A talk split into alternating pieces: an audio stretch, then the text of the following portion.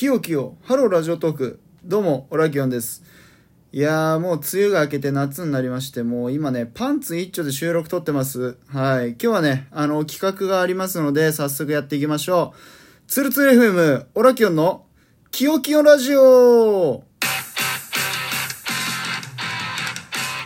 はい、ありがとうございます。改めまして、DJ オラキオンです。えーラジオトーク1年ほど続けておりまして、えー過去いろいろな企画をやってるんですけども、まあ最近はですね、ほとんど活動は、えー水面下で行ってまして、えーあんまりライブとか収録撮らないんで、皆さん今ね、聞いてるあなたレアですよ、本当に。最後までね、よろしくお願いします。で、今回なんですけども、えー企画というのがですね、あの、村内竹内さんという配信者の方が考案したタグ企画っていうものについてですね、やっていこうと思います。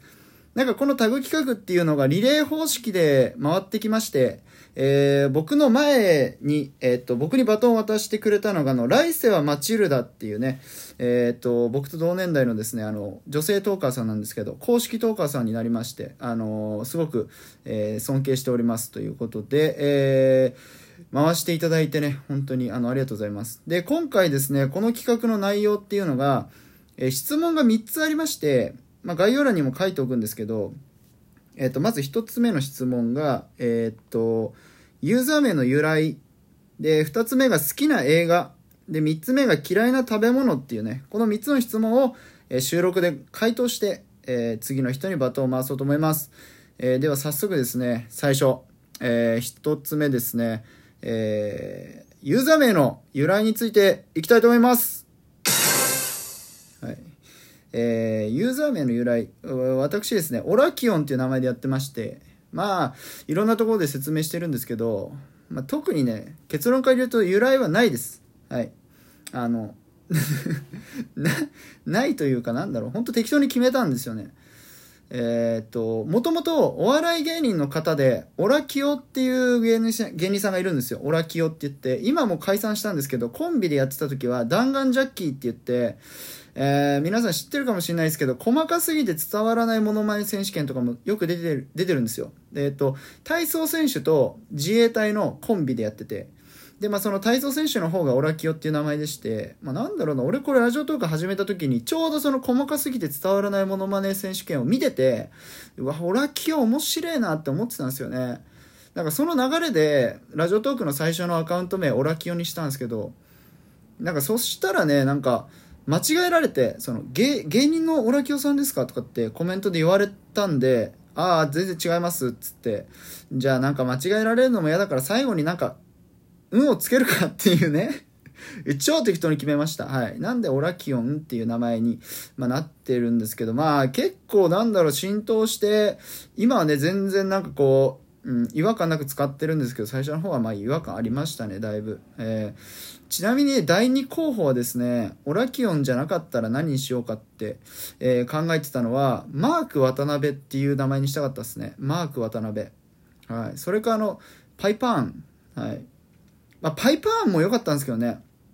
パイパーンっていう、あの、ブライアンのギャグがあったんですけど、なんかあの、ハンバーグ師匠のモノマネで、パイパーン師匠っていうのがいて、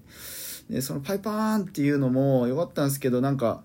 ちょっとね、活動を続けていく上でなんか支障をきたすなと思ったんで、まあやめましたということで、はい。えっ、と、オラキオンの名前の由来でした。ありがとうございます。えー続きまして、えー好きな映画についていきましょうか。好きな映画。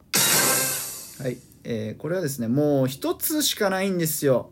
いろんないい映画いっぱい見てきたんですけど、君の名はとかね、えーあとはなんだろう、こうグリーンマイルとか、なんかまあすごいいい映画いっぱい見てきたんですけど、あえて言うんであれば、えー、GO ですね。GO って皆さん知ってます？あの、窪塚洋介主演の、えーっとね、えっとね、まあなんだろうな、こう、えーまあ、青春映画なんですよ、とりあえず。青春映画で、窪塚洋介が出てる青春映画で、えー女優だと柴咲コウとかも出てるんですよ。すごく昔の映画なんですけど、2001年とか、2002年ぐらいの映画なんですけど、めちゃくちゃいいんですよ。これあの、在日朝鮮人の主人公の窪塚洋介が、えー日本人の女の子と、えー付き合って、でも、その女の子の方の、えーお父さんが、その在日朝鮮人とかをまあ許さないと。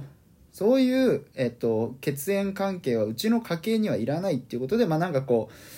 えー、彼女の方に、まあ、一旦そういう理由で嫌われるんですよ。で、えっと俺は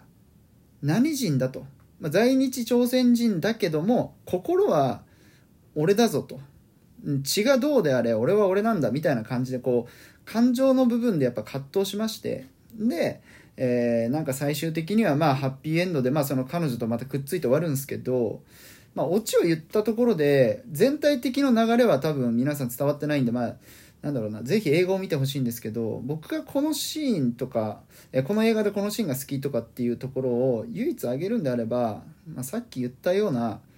窪塚洋介が自分が在日朝鮮人で差別を受けてきた、日本にいて差別を受けてきた。でも、えー、日本語も喋れるしなんなら日本で育ってるし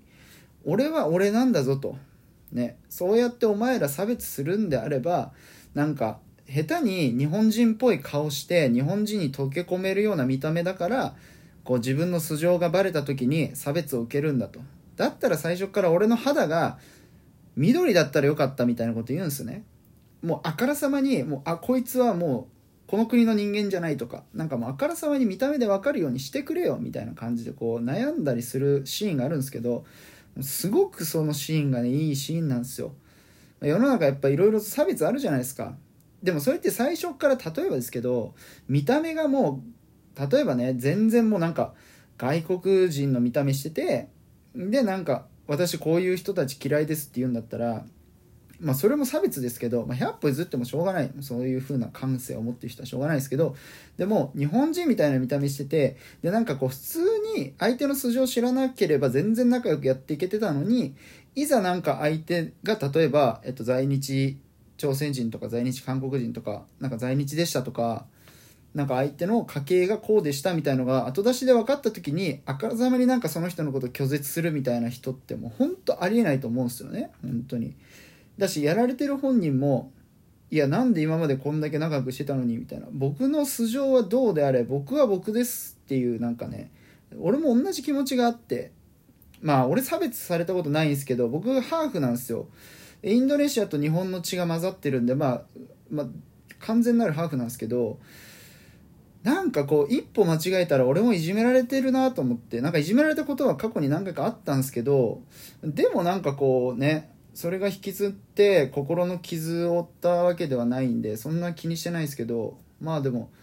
いますよね。ありますよね。日本人じゃないっていうだけでなんかすごい嫌な目してくる人間とかまあ他のねいろんな人いますけど俺は俺だぞみたいな。俺は何しんだっつって、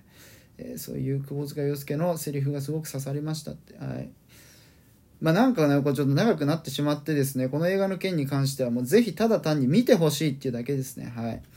見ていただければその窪塚洋介が主演で出てる「GO」っていう映画になってます。はい。よかったら見てください。ということで続いて最後の質問になります。最後の質問いきましょう。え、嫌いな食べ物。はい。えー、嫌いな食べ物なんか、えー、っとね、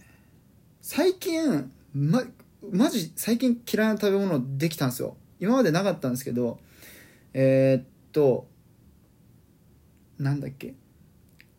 なんだっけ？なんかすごいき嫌いな食べ物あって。あやべえ思い出せない。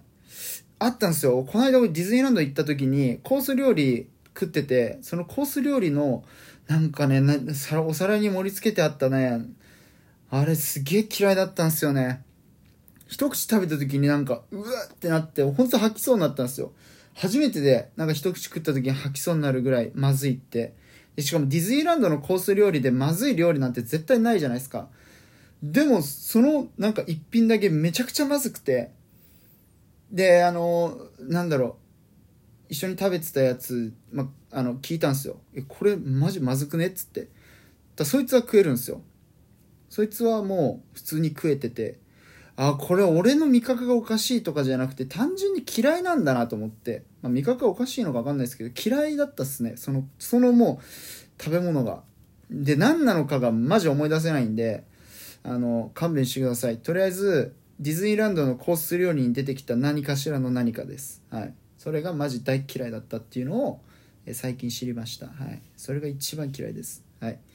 えー、ということで、えー、エンディングと、えー、いうことになります、えー、ここまでですね村内竹内さんのタグ企画ということで、えー、質問に、え3つ回答してきたんですけども、え最後まで聞いていただいた皆さんですねあの涙ね、えあり笑いありで、え本当に濃厚な12分間だったと思います。また、あの、このタグ企画ですね、次の方にバトンタッチしようと思ってますので、えっ、ー、と、次誰にバトンタッチするか、えー、まだちょっと許可取ってないんで、本人に許可取ってないんで、俺が今ここで勝手に発表しちゃっていいですかね。次はですね、あの、祭りにちょっと回そうかなと思います。えっと、DJ 祭りですね。はい。